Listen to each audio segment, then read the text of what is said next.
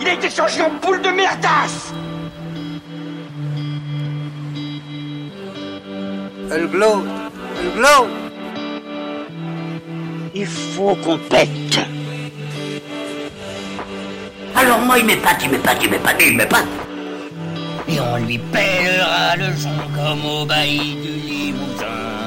On a rendu un beau matin. A avec ce tripe. Flattez-moi. Eh ben la denrée, on est en France. Allez, cul sec Bonjour, bienvenue sur Histoire d'en dire plus. Aujourd'hui, on parle d'un frère- un film des frères Cohen que j'ai pas encore abordé encore en podcast. On va commencer avec The Big Lebowski. C'est parti, mon kiki. Alors, The Big Lebowski ou Erreur sur la personne puis Le Grand Lebowski au Québec est un film américano-britannique sorti en 98 réalisé par Joel Cohen et écrit en collaboration avec son frère Ethan. Dans cette comédie pastichant le film noir, Jeff Bridges incarne le personnage de Jeffrey Lebowski, un fainéant sans emploi et grand amateur de bowling qui préfère se faire appeler The Dude, le Duc en version française. À la suite d'une confusion d'identité, le Dude est agressé à son domicile car il est pris pour un millionnaire également appelé Jeffrey Lebowski, dont il finit par faire la connaissance. Lorsque la jeune épouse du milliardaire est enlevée, celui-ci fait appel au Dude pour apporter la rançon demandée par ses ravisseurs. Mais les choses commencent à aller travers quand Walter Schobach, le meilleur ami de Dude, interprété par John Goodman, projette de garder la rançon pour eux. Julianne Moore, Steve Buscemi, David Elton, Philip Seymour Hoffman, Tara Reid et John Turturro complètent la distribution du film, dont l'histoire est narrée par un cow-boy interprété par Sam Elliott. L'intrigue du film s'inspire du celle du grand roman Le Grand Sommeil de 1939 de Raymond Chandler. The Big Lebowski reçut tout d'abord des critiques mitigées avec le temps.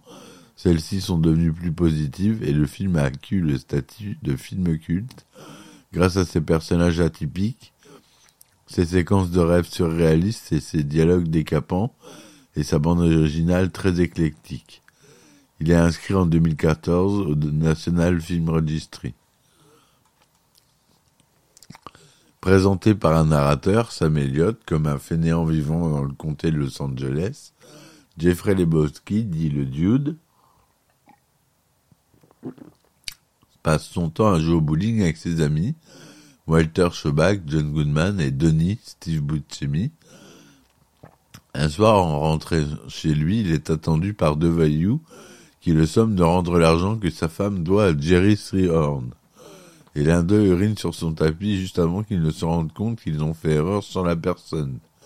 L'ayant confondu avec un autre Jeffrey Lebowski, poussé par son ami Walter, le dude se rend chez son homonyme, un millionnaire paraplégique, David Addleston, afin d'obtenir un dédommagement pour son tapis souillé qui lui est refusé.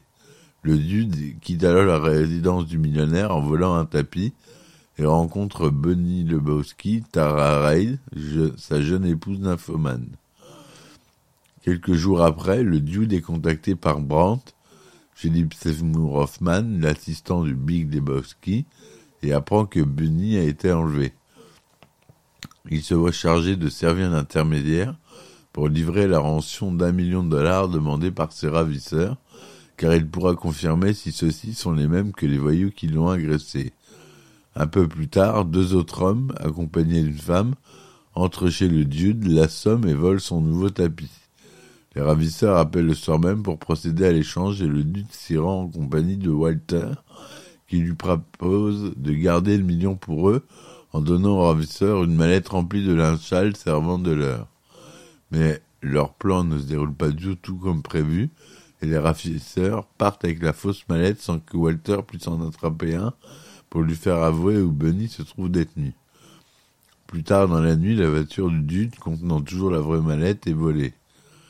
Le lendemain, le dude reçoit un appel de Maud Lebowski, Julianne Moore, fille du millionnaire, qui lui révèle que c'est elle qui a envoyé des hommes de main reprendre son tapis, cadeau qu'elle avait fait à sa mère et qui demande à le rencontrer. Le dude se rend alors chez elle et tous deux tombent d'accord sur le fait qu'ils pensent que Bunny a elle-même organisé son enlèvement. Maud le charge alors de récupérer le million que son père semble avoir détourné. Mais à son retour, le dude est attendu par son homonyme qui lui tend une enveloppe envoyée par les ravisseurs contenant un airtail présumé être celui de Bunny et lui donne une dernière chance de conclure l'échange entre eux.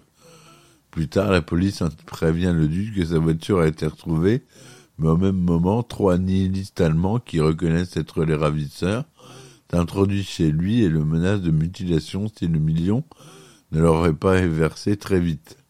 Le duc retourne chez Maud pour l'informer des événements et celle-ci identifie les nihilistes. Ils sont des amis de Bunny. Le dude retrouve ensuite sa voiture, mais la mallette n'y est plus. En fouillant, il découvre un devoir de classe d'un adolescent. Accompagné par Walter et Denis, il rend visite au jeune homme, qui reste sans réaction devant leurs questions, malgré les tentatives d'intimidation de Walter. Le dude est ensuite invité à Malibu chez le producteur de films pornographiques Jackie Treehorn, Ben Gazzara, qui l'interroge sur ce qu'il sait de l'enlèvement de Bunny et lui offre une commission substantielle s'il aide à récupérer le million, avant de le droguer et de le relâcher en le dénonçant aux autorités.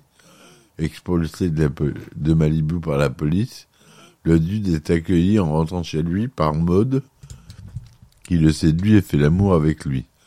Maud lui révèle ensuite qu'elle cherche à avoir un enfant dont le père ne tiendra pas à s'occuper et que son père, le Big Lebowski, ne possède en réalité aucune fortune car Maud a hérité de tout l'argent de sa mère et laisse simplement son père s'occuper de certaines œuvres en lui versant une rente. Le duc comprend alors que tous, alors que lorsque son homonyme a découvert la disparition de Benny, il a saisi cette occasion pour réaliser un super détournement en fond et lui a donné une mallette vide, voyant dans le, dans le dude quelqu'un qui pourrait facilement duper. Le dude et Walter partent sans demander des comptes par demander des comptes au Big Lebowski, il découvre que Benny, qui était simplement parti en voyage en première personne, vient de rentrer. Après une explication houleuse avec le Big Lebowski, qui reconnaît avoir manipulé le dude, il considère que l'affaire est close. Cependant, dans la soirée, en sortant du bowling avec Denis, ils sont confrontés aux trois nihilistes qui ont mis le feu à la voiture du dude.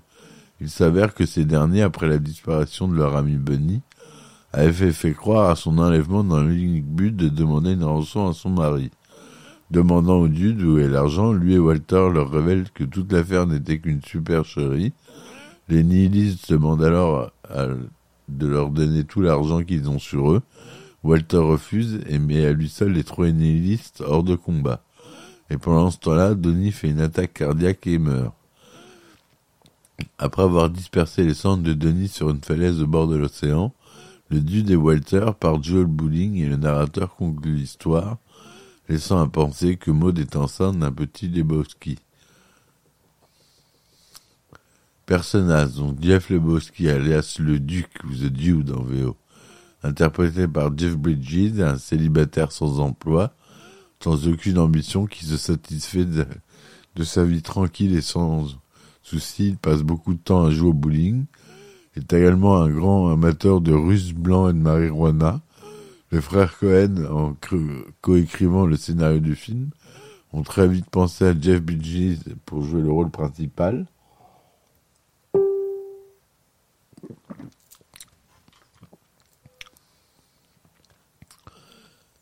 Le personnage est inspiré en partie de Jeff Dote, un activiste politique et producteur de films indépendants américain qui a notamment été membre du Seattle Liberation Front durant la guerre du Vietnam, et en partie par Peter Exline, un ami des frères Cohen, qui en récupérant sa voiture qui lui avait été volée, avait trouvé à l'intérieur un devoir de classe d'un élève de 12 ans. Walter Schobach, interprété par John Goodman, est un vétéran de guerre du Vietnam converti au judaïsme par son ex-femme qui est le meilleur ami et le partenaire de bowling de Dude. Il a tendance à perdre très vite son sang-froid et n'hésite pas à menacer les gens ou faire d'usage d'armes diverses pour régler les situations conflictuelles. Il mentionne la guerre du Vietnam dans toutes ses conversations et fait tout au long du film plusieurs commentaires sur la guerre du Golfe. Les événements du film se déroulant en 1991, le réalisateur et scénariste John Milius a servi de source d'inspiration frère Cohen pour ce personnage. Maud Lebowski, interprétée par Julianne Moore, est la fille du Big Lebowski et, de, sa première épouse. C'est une féministe et une artiste d'avant-garde qui décrit ses œuvres comme perturbantes pour les hommes en raison de leur côté vaginal. Elle ne s'entend pas avec son père et a présenté Benny Lebowski à Uli Kunkel. Theodore Donald Donny Kerabetsos, interprété par le fameux Steve Buscemi, est un, ami et un partenaire de bowling de Dude. De nature aimable et naïve, il excelle le bowling et interrompt fréquemment les conversations entre Dude et Walter, se faisant immanquablement rabrouer par ce dernier. Ce dernier, le fait que Walter dit sans arrêt à Denis de la fermer, Shut up, fuck up, Danny, en version originale, est un clin d'œil à Fargo, précédent film des frères Cohen, dans lequel le personnage interprété par Steve Buscemi parlait sans cesse. The Big Lebowski, interprété par Dave Huddleston, est un millionnaire paraplégique il a perdu l'usage de ses jambes durant la seconde, guerre de Corée, qui est le père de Maud Lebowski et le mari de Bunny Lebowski, sa seconde épouse. De son vrai, nom Jeffrey Lebowski, il est l'homonyme du protagoniste, ce qui crée un malentendu à l'origine de l'intrigue du film. Il est très fier de sa réussite et méprise ouvertement le dude, mais il s'avère finalement que c'est sa première épouse qui était qui était très fortuné et que Maud a hérité de l'essentiel du patrimoine, ne fait que lui permettre de s'occuper d'œuvres philanthropiques pour son compte. Brandt, interprété par Philippe Seymour Hoffman, est le fidèle assistant du Big Lebowski qui joue souvent un jeu d'intermédiaire entre lui et le dude. On a un autre personnage que j'adore, qui est interprété par John Turturro, qui est Jesus Quintana, l'adversaire de l'équipe de bowling du Dude pour les demi-finales du championnat, latino-américain qui parle souvent de lui à la troisième personne, a passé six mois à la prison de Chino en Californie pour exhibitionnisme devant un enfant de huit ans.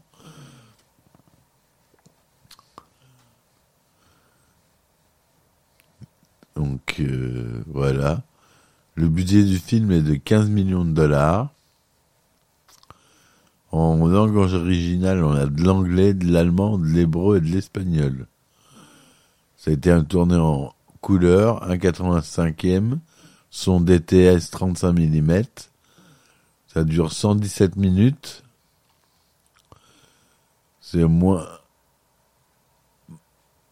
En France, il n'y a pas de restriction. C'est sorti le 18 janvier 1998 au Festival de films de Sundance aux États-Unis, puis le 6 mars 1998 en sortie nationale, et en France le 22 avril 1998. Lorsque le personnage du Dude s'inspire grandement en partie de Jeff Dowd, un producteur de films que les frères Cohen ont rencontré alors qu'ils essayaient de trouver un distributeur pour leur premier film, 100%. Dodd avait été contestataire radical durant la guerre du Vietnam et notamment l'immeuble des sept de Seattle évoqué dans le film, aimé boire des Russes blancs était surnommé The Jude.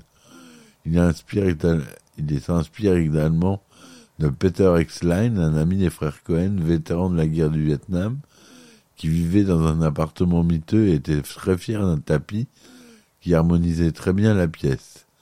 X-Line avait été présenté au frère Cohen par Barry Sonnenfeld, qu'il avait connu à l'université de New York.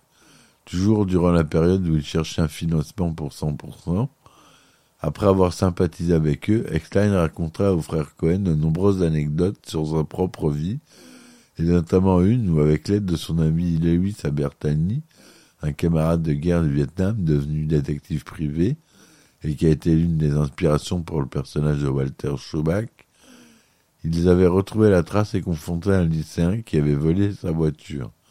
Tout comme dans le film, la voiture d'Exline avait été retrouvée par la police et il avait trouvé le devoir de classe d'un élève de quatrième sous le siège du passager. Exline appartenait également à une ligue amateur de softball, mais les frères Cohen ont préféré que le dude joue au bowling car d'après une interview d'Ethan Cohen, c'est un sport très social où vous pouvez vous asseoir, boire et fumer, tout en étant engagé dans des conversations ineptes.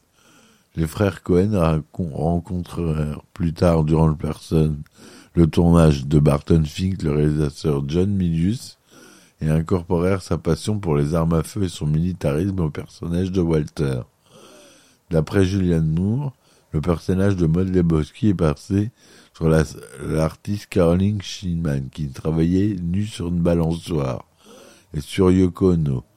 Quant à celui de Jesus Quintana, Joel Cohen a rapporté dans une interview que l'idée leur a été inspirée en partie à son frère et à lui lorsqu'ils ont vu John Turturro qui jouait le rôle d'un pédéraste dans une représentation d'une pièce, Mi Puta Vida, donnée au public théâtre en 1988. La structure générale du film est pour sa part très influencée par les romans noirs de Raymond Chandler, et particulièrement par Le Grand Soleil. Ethan Cohen a déclaré à ce sujet Nous voulions quelque chose qui produirait un sentiment narratif, une sorte d'histoire à la Raymond Chandler moderne, et c'est pourquoi nous l'avons situé à Los Angeles. Nous voulions avoir un flux narratif, une histoire qui se déplacerait d'affaires à, travers différents endroits de la ville et différentes classes sociales, comme un roman de Chandler. Joel Cohen a également fait remarquer que l'utilisation d'un narrateur en voix off provient aussi de Chandler. Il joue un peu le rôle du spectateur dans les adaptations des romans de Chandler. C'est le personnage principal qui parle en voix off et nous nous sommes inspirés, mais nous n'avons pas voulu reproduire cela à l'identique. C'est comme si quelqu'un commentait l'histoire d'un point de vue omniscient et en même temps avec le côté truculent d'un Mark Twain.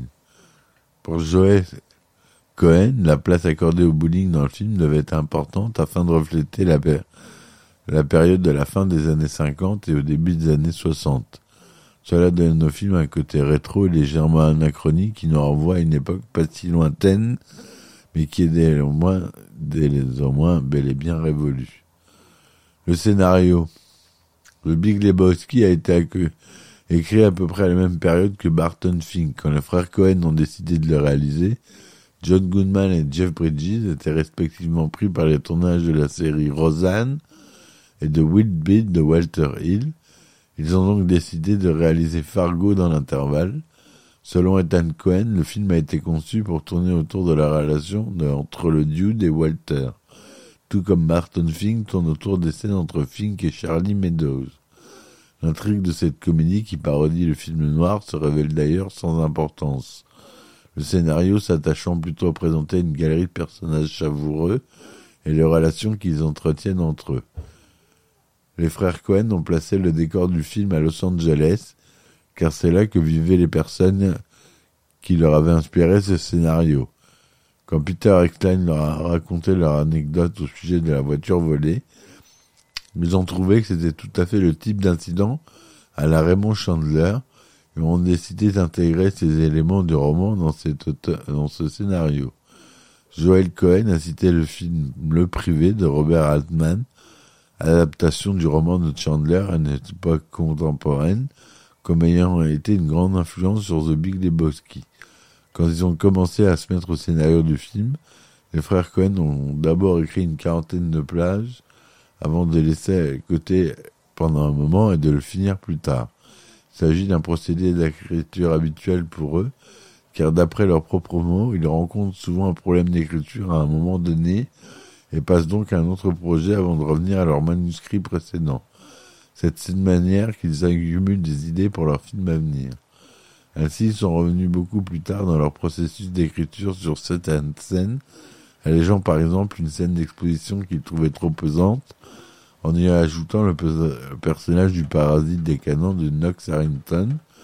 Dans le manuscrit original, la voiture du dude était une Christer Le Baron, Mais ce véhicule n'était pas assez grand pour la carrière de John Goodman, et les frères Cohen l'ont donc remplacé par une Ford Torino.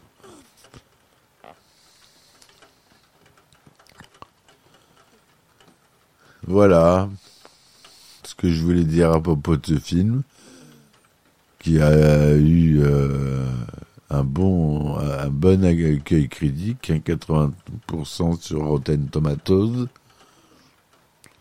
ce qui est pas rien. Il a une influence culturelle. Le russe blanc est devenu célèbre grâce à ça. Voilà, j'espère que cet article vous aura plu. Euh, N'hésitez pas à laisser des commentaires, à laisser un petit like et je vous dis à bientôt pour un nouvel épisode. Ciao ciao Il a été changé en boule de merdasse Elle glow Elle glow Il faut qu'on pète. Alors moi, il m'épate, il m'épate, il m'épate, il m'épate. Et on lui pèlera le son comme au bailli du Limousin. On a pendu un beau matin. On a pendu avec ce tripe. Flattez-moi. Eh ben la denrée, on est en France. Allez, cul sec